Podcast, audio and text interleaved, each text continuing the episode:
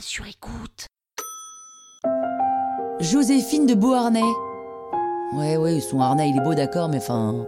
Vous écoutez Krusty History, le podcast qui vous raconte les histoires de l'histoire.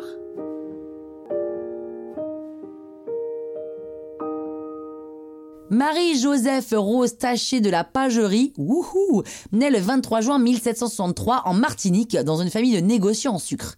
À 16 ans, elle part en direction de Paris pour épouser un noble, Alexandre de Beauharnais. Elle devient alors vicomtesse et profite bien de son nouveau train de vie, sauf que bon, les deux s'entendent pas très bien, Alexandre est souvent absent et en plus il la trompe. Donc ils font quand même un enfant, hein, histoire d'eux, mais ça n'arrange rien. Marie-Joseph apprend sa deuxième grossesse, à ce moment-là son mari l'accuse d'adultère, et de là s'ensuit une longue bataille judiciaire où elle obtient le divorce, la garde de ses enfants et une pension alimentaire. Elle rentre alors en Martinique chez ses parents et la Révolution française éclate. Marie-Joseph s'enfuit en métropole parce que ça commence à barder de son côté. Son ex est très engagé dans la Révolution, donc elle continue à se présenter comme sa femme, ce qui lui permet de rencontrer des personnes assez importantes. Ça ne l'empêche pas de se faire emprisonner en tant que contre-révolutionnaire et son ex se fait guillotiner à cause d'un échec militaire. Quand elle sort de prison, elle est dans la merde financièrement, hein, mais elle se laisse pas abattre parce que grâce à ses relations, elle arrive à récupérer des appartes de son mari, Fortiche.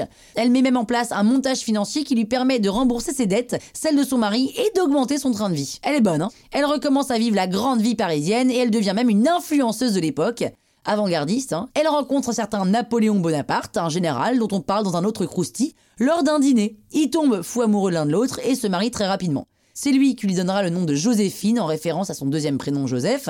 Napoléon doit rapidement repartir en campagne. Joséphine le suit après qu'il ait longuement insisté alors qu'elle est enceinte. Mais elle s'ennuie, elle voit pas beaucoup son mari. En plus de ça, elle perd son enfant et elle devient stérile. La totale.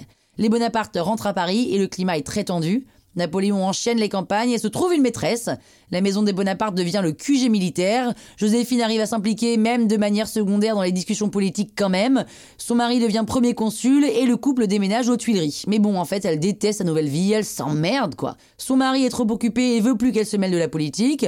Cerise sur le gâteau, les rapports avec sa belle famille se tendent parce qu'elle ne peut pas donner d'enfants à Napoléon, donc ils sont vénères. En 1804, son mari devient empereur et elle, elle devient donc impératrice. Mais on lui met de plus en plus de pression à faire un héritier. Napoléon, ne pouvant pas avoir d'enfant, décide donc de divorcer de Joséphine.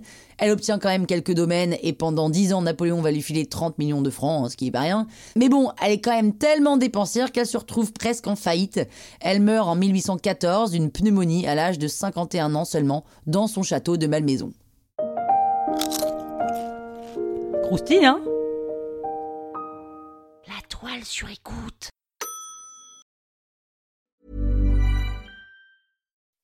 When you make decisions for your company, you look for the no-brainers. If you have a lot of mailing to do, stamps.com is the ultimate no-brainer. Use the stamps.com mobile app to mail everything you need to keep your business running with up to 89% off USPS and UPS. Make the same no-brainer decision as over 1 million other businesses with stamps.com. Use code PROGRAM for a special offer. That's stamps.com, code PROGRAM.